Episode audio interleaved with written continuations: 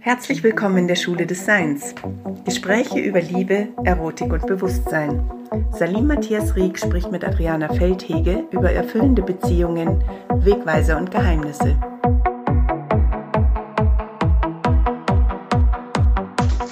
So, jetzt geht's los, okay, Salim? Ja.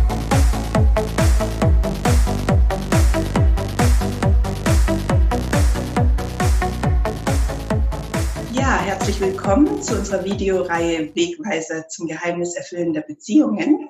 Mein Name ist Adriana Feldhege und ich spreche mit äh, Salim Matthias Rieck, dem Leiter der Schule des Seins.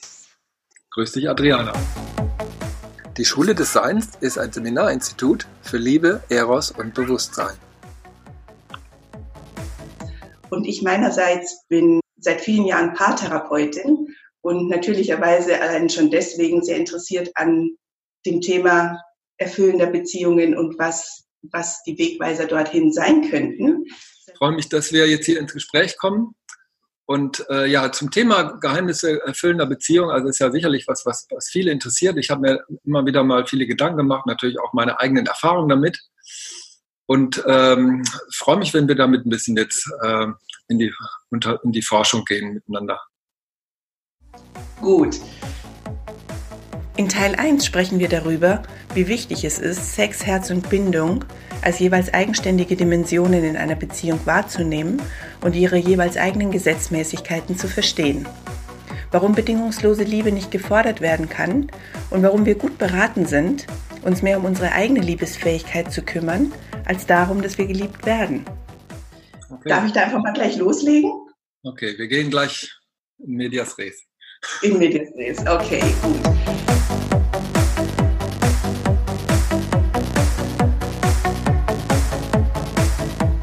Ähm, ein Aspekt, der, den ich sehr interessant gefunden habe, ist, dass du ähm, ausgedrückt hast, in einer Beziehung ähm, sozusagen gibt es Sex, Herz und Bindung als eigenständige Instanzen, die ihre eigene Dynamik haben oder ihre eigenen Gesetzmäßigkeiten. Mhm. Und äh, diesen Aspekt finde ich so interessant, dass ich einfach mal mit diesem Satz reinfallen möchte und, und, und dich dazu ein bisschen befragen will.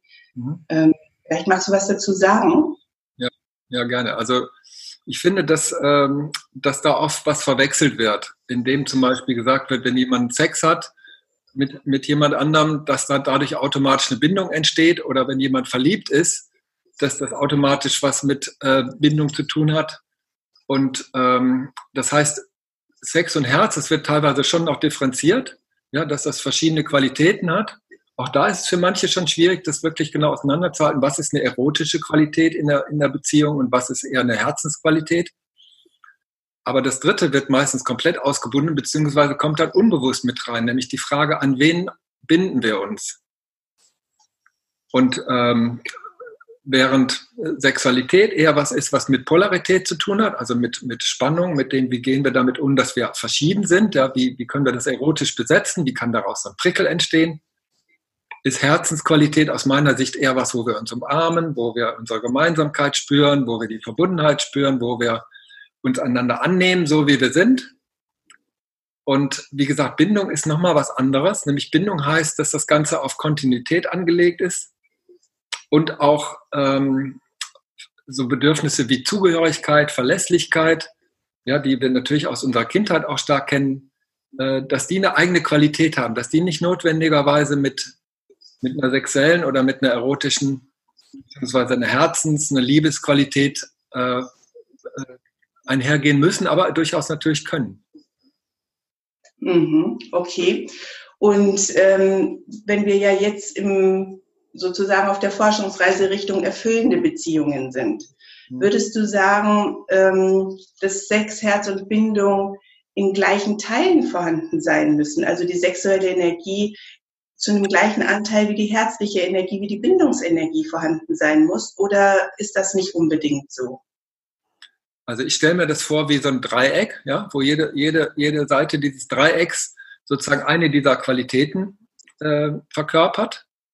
Und dieses Dreieck ist natürlich stabiler, wenn, wenn alle drei Qualitäten in einer Beziehung äh, Platz haben. Ja, allerdings würde ich jetzt nicht sagen, das muss immer genau ausgewogen sein, sondern im Gegenteil, ich würde sogar sagen, für die meisten wäre es erstmal wichtig, jede dieser Qualitäten als eine eigenständige Qualität kennenzulernen und die nicht zu verwechseln. Also zum Beispiel, wenn ich auf jemanden erotisch stehe, dann heißt das noch nicht, dass ich diese Person liebe oder umgekehrt. Wenn ich jemand liebe, heißt das noch nicht, dass ich auf diese Person erotisch abfahre. Und ähm, das erstmal als, und das ist für manche schon beängstigend, diese Vorstellung, dass das ganz verschiedene ja. Dimensionen sind, dass man das trennen kann. Es wird dann manchmal auch vorgeworfen, dass das Leute trennen. Aber es sind erstmal verschiedene Qualitäten, so wie wir Arme und Beine haben, ja. Äh, die können verschiedene Sachen, aber natürlich sind die doch durch einen Körper miteinander verbunden. Ja, ah, das ist spannend, wie du das gerade sagst, weil ähm, das wäre so wie, selbst wenn wir zum Beispiel keine Arme hätten, sind wir immer noch ein Mensch. Ja. Ja, und natürlich ist es äh, schöner, mit Armen zu leben als ohne. Aber wir bleiben ein Mensch. Und ja, das erlebe ich in, in meiner Arbeit manchmal auch so, dass ähm, dieser Aspekt, den du gerade genannt hast, wenn da Liebe ist, aber die sexuelle Energie nicht da ist, dann kann es ja gar keine Liebe sein. Mhm. Und das stimmt nicht. Mhm. Sagst du gerade. Es kann genauso Liebe sein, auch wenn keine sexuelle Energie da ist. Umgekehrt erlebe ich es auch so. Wenn da so viel sexuelle Energie ist, dann muss es doch auch Liebe sein. Genau, ja, das muss nicht so sein. Aber das, wie gesagt, das ist, denke ich, äh, schon spannend genug. Aber noch spannender wird es an der Stelle, wo wir denken, wenn wir jemanden lieben, dann müssen wir doch mit dem auch eine Beziehung wollen. Und äh, das heißt, eine Bindung wollen und äh, spätestens dann, wenn Leute erzählen, sie haben verschiedene Partner, äh, das heißt, sie, sie binden sich auch an verschiedene Partner, dann sagen die meisten, ja, das hat doch irgendwie Grenzen. Ja, wir können dann nicht mit jedem eine Beziehung haben. Ja, das stimmt natürlich, ne, da kommen wir an zeitliche Grenzen. Äh, aber auf der Ebene der Liebe, wir können durchaus eine ganze Menge Menschen lieben, ohne dass wir viel Zeit mit ihnen verbringen. Also in diesem Verständnis, was ich habe von Liebe, dass wir unser Herz für diese Person öffnen, dass wir sie annehmen können, wie sie sind. Ähm, das heißt, das kann eine kurze Begegnung sein, das kann ein Augenkontakt sein, der voller Liebe ist, aber da ist noch keine Bindung. Das heißt, nach diesem Augenkontakt gehe ich weiter und lasse diese Person wieder los. Das heißt, dieses Bedürfnis nach Bindung, nach Zuverlässigkeit, nach wir gehören zusammen, ist, ist eigentlich von der Qualität her was anderes, als was, was ich jetzt als Liebe bezeichnen würde. Das ist auch sehr, sehr spannend, das zu differenzieren, weil ähm, ich glaube, auch das ist so etwas, was so schwer zu begreifen ist, dass da so viel Liebe sein kann, so viel Herz sein kann, vielleicht auch noch Sex, Mhm. und immer noch keinen Wunsch, sich zu binden oder keine Energie, sich zu binden. Mhm. Das ist ja richtig was Verrücktes, nicht wahr? Genau. Oder es kann natürlich auch sein, dass, äh, dass, dass Ängste mit ins Spiel kommen. Ja, also das ist ja nicht immer eine reife Entscheidung zu sagen, ich binde mich nicht, sondern für manche ist es so, sie haben so viel Angst vor Bindung, dass sie, äh, dass sie sich darauf nicht einlassen können. Oder umgekehrt, es ist so viel Defizit nach Bindung, dass sobald irgendein erotischer Prickel im Spiel ist, will ich sofort eine Beziehung. Ja, obwohl das noch gar nicht, äh, obwohl das vielleicht gar nicht angesagt ist mit der Person, obwohl ich mit der Person vielleicht mich nur streiten würde im Alltag, ja. Und wie gesagt, also die, die Kernthese, die jetzt in diesem Satz, den du gebracht hast, äh, zum Ausdruck kommt, ist, dass es sich lohnt, diese drei Qualitäten erstmal als eigenständige Qualitäten zu erkennen, zu erforschen und dann zu sehen, was ist die individuelle Verbindung dieser drei Qualitäten in jedem einzelnen Kontakt, die wir dann lernen können, auch zu gestalten. Mhm, mh, mh.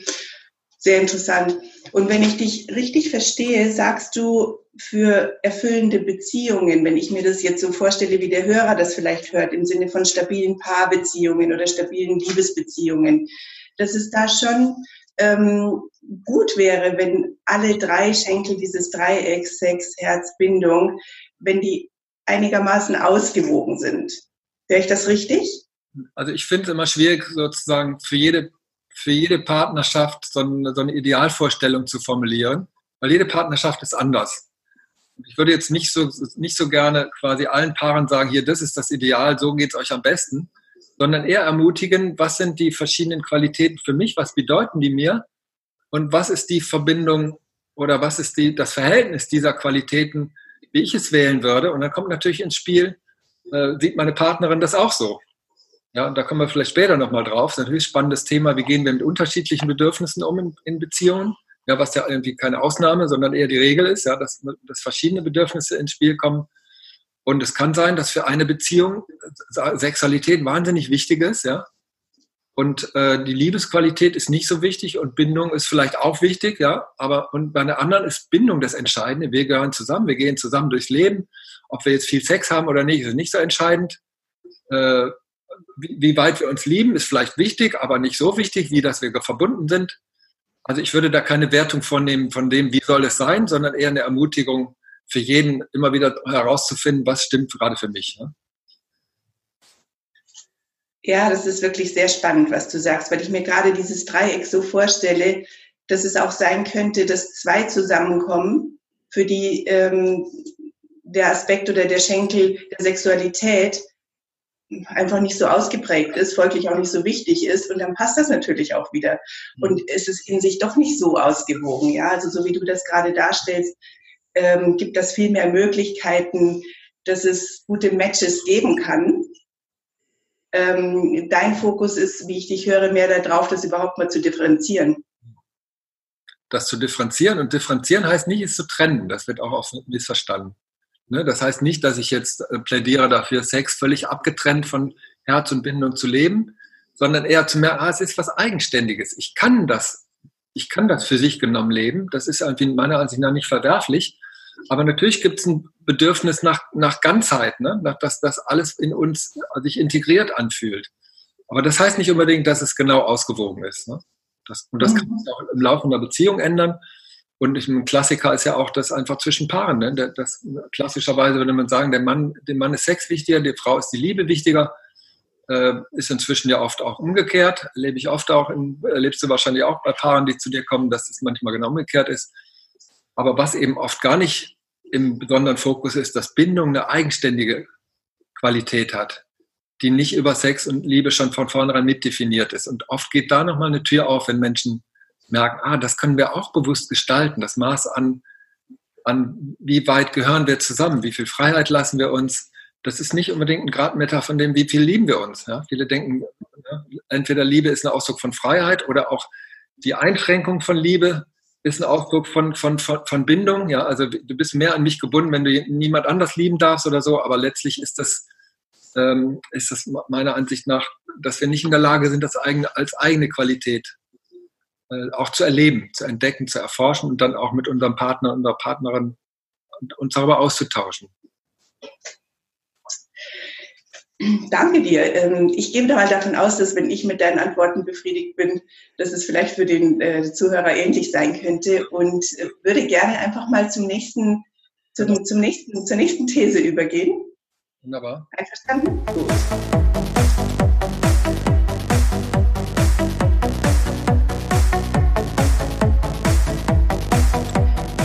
hast ähm, immer wieder mal formuliert, dass so etwas wie bedingungslose Liebe nicht gefordert werden kann, ja, und das in sich schon ein Widerspruch ist. Und das macht für mich ganz viel Sinn.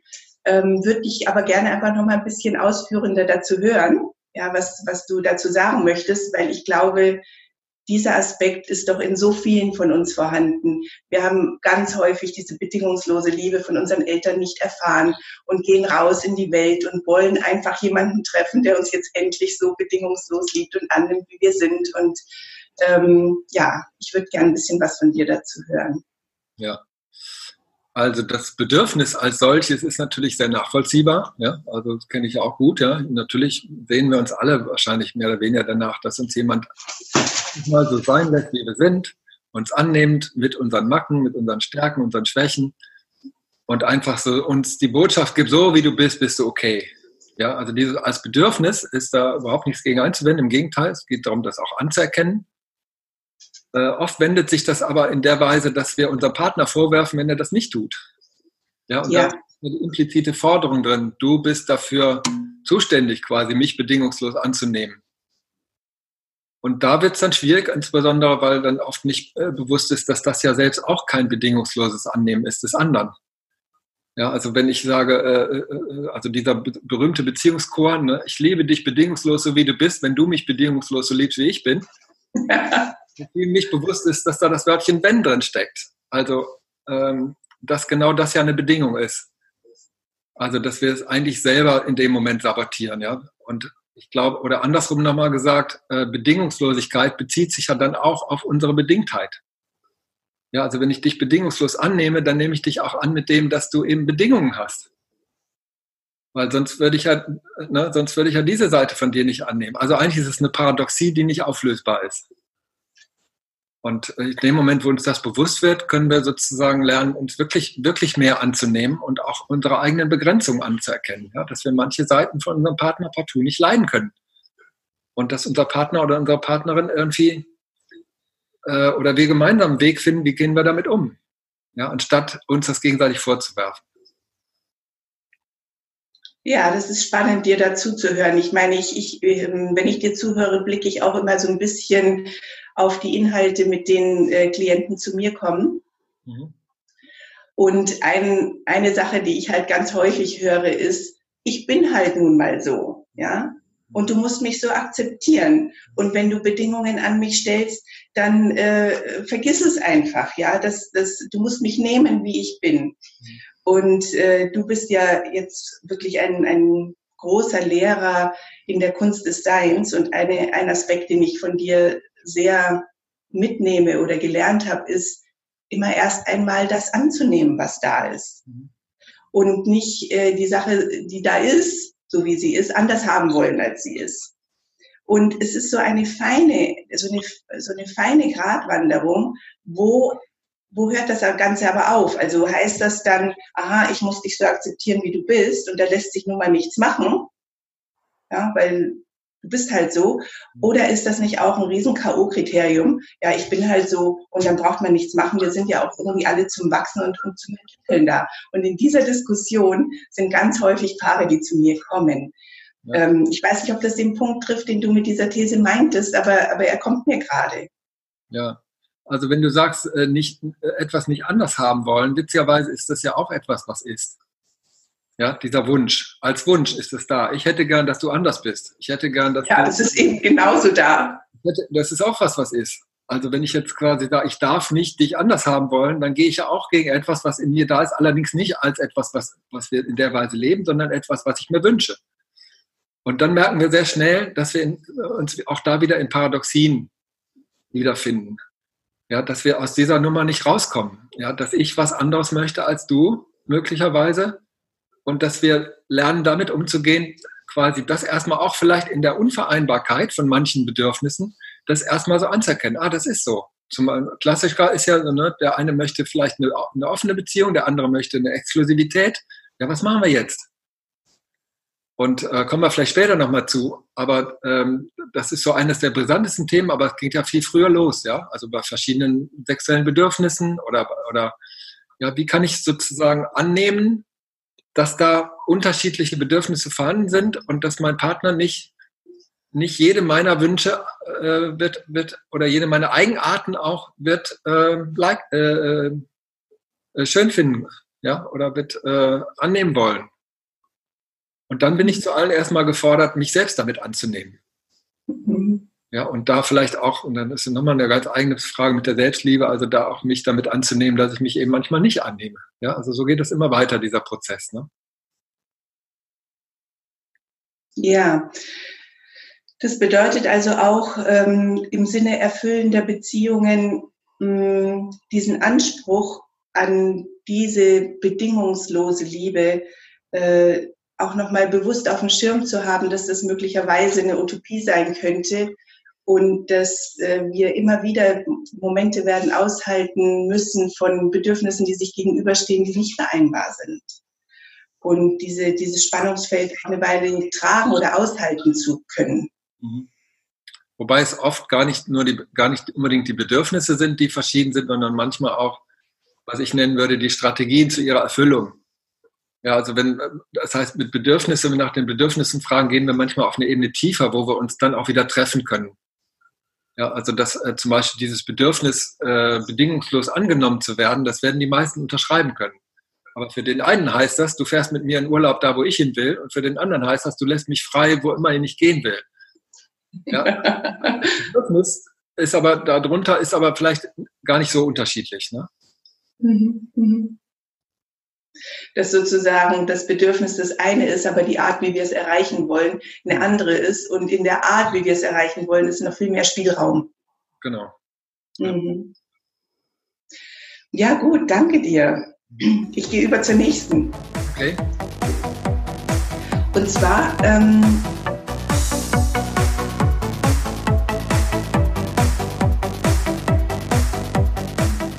schön finde ich den Satz, wir sind mehr dafür verantwortlich, ob und wen wir lieben, als ob und durch wen wir geliebt werden. Ja dieser Run auf, äh, ich, ich will von dieser oder jener Person geliebt werden und wie schrecklich, wenn diese Person uns nicht liebt, mhm. äh, das trübt manchmal den Blick für, welche Möglichkeiten wir persönlich haben, hinauszugehen in die Welt und unsere Liebe zu leben. Ja, also wie wenn wir unsere Liebe nicht leben könnten, weil diese eine Person, die wir uns auserkoren haben, ähm, uns halt nicht liebt. Ja. Das, das finde ich einen sehr schönen Satz. Fällt dir noch ein bisschen was dazu ein, was du sagen willst?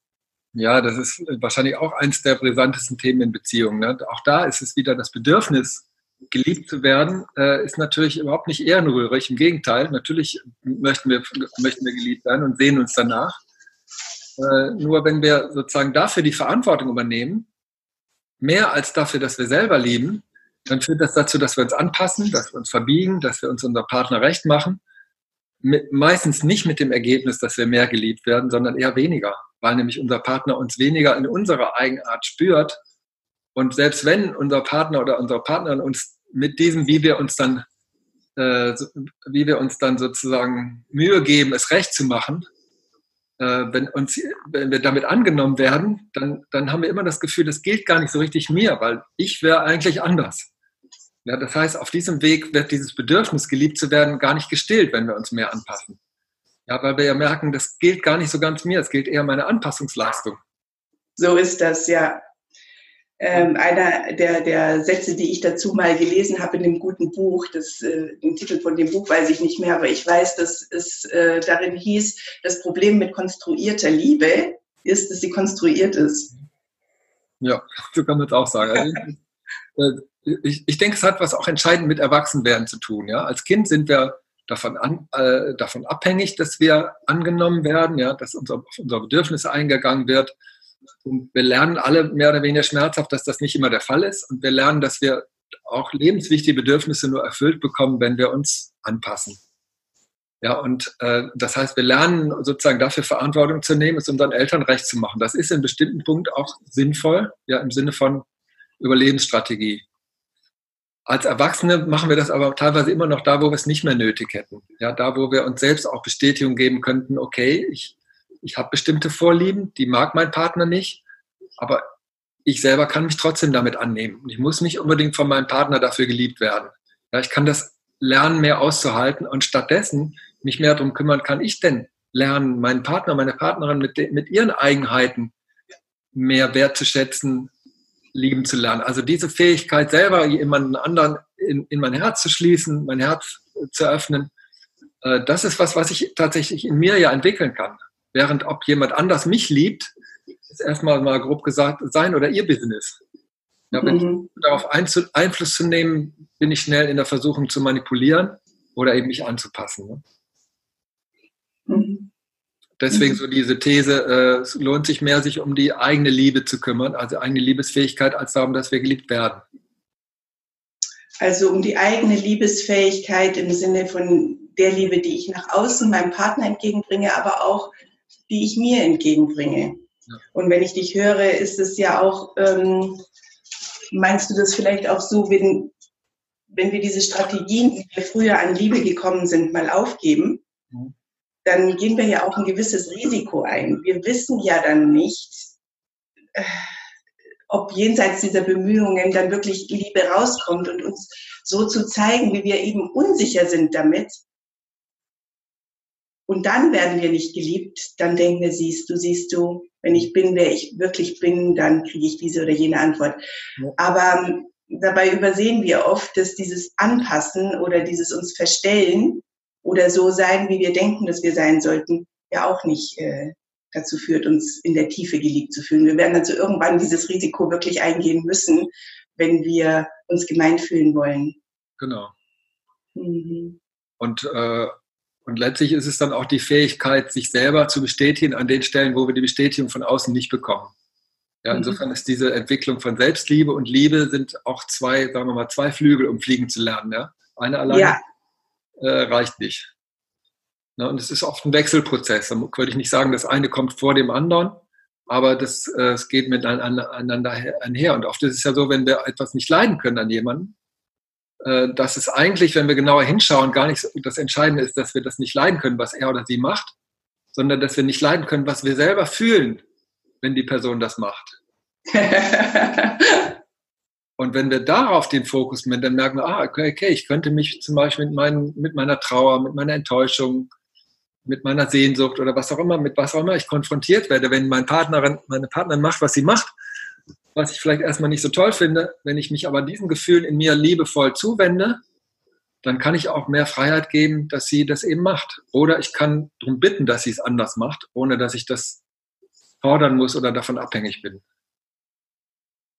Das heißt, je mehr wir Gefühle aushalten können, sowohl des anderen als auch ähm, reaktiv unsere eigenen dann, desto mehr Freiraum entsteht für die Liebe. Ja, genau. Was mir auch sehr gut gefallen hat, was du gerade sagtest, ist dieses Bild äh, von den zwei Flügeln und dass du nicht äh, den Eindruck hast, die Selbstliebe muss kommen, bevor du überhaupt dich als liebesfähiger Mensch erweist, weil viele sagen ja, na, solange du dich selbst nicht liebst, ja, dann brauchst du gar nicht anfangen, in Beziehung zu gehen. Und ähm, das unterstützt ein bisschen, was du gerade sagst, ich halte das für einen Schmarrn. Ja, ich glaube, dass wir ähm, auch lieben können, wenn wir uns selbst noch nicht 100 Prozent lieben können. Und dass es ein Wechselprozess ist, wie du sagst, und das ist nicht das erste oder äh, nicht der eine Flügel muss voll ausgeprägt sein, bis wir den anderen benutzen können. Im Gegenteil, das wäre eher vielleicht ein bisschen schief. Ja, also ich würde auch sagen, lieben ist die Bereitschaft, lieben zu lernen. Ja, also mhm. lieben ist ja nicht ein fertiges Produkt oder eine, eine, eine, fertige Fähigkeit. So, jetzt kann ich lieben, jetzt gehe ich raus und liebe. Sondern ja. in jeder Begegnung neu, dass ich an meine Grenzen komme. Und dann ist die Frage, äh, bin ich bereit, an der Stelle innezuhalten, zu lernen, zu schauen, was kann ich da in mir und im anderen noch nicht annehmen, zu schauen, wie kann ich das entwickeln. Oder ob ich sage, nee, dann suche ich einen anderen Partner, ja, der so ist, wie ich mir das vorstelle. Und das macht man irgendwie ein paar Mal, bis die meisten dann merken, okay, also irgendwie muss ich dann permanenten Partner wechseln oder ich resigniere oder ich fange an zu lernen. Ja, mache mich auf den Beweg des, des, äh, der inneren Erforschung, meine Liebesfähigkeit zu entwickeln. Ja, sehr schön. Danke dir, Salim. Okay. Soweit für heute. Soweit für heute. In Teil 2 sprechen wir über Sehnsüchte und warum wir besser keine allzu genauen Vorstellungen davon entwickeln, wie unser Traumpartner zu sein hat. Wir sprechen über die Offenheit für das Unbekannte und warum Wünsche zu Sargnägeln jeder Beziehung werden, sobald sie sich in Erwartungen verwandeln.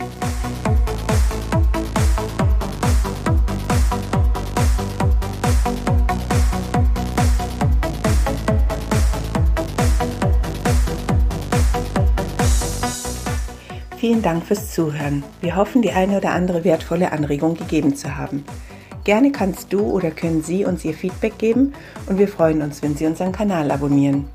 Eine gute Zeit wünschen Adriana Feldhege und Salim Matthias Rieck. Musik Ronald K. Weitere Infos www.schule-des-seins.de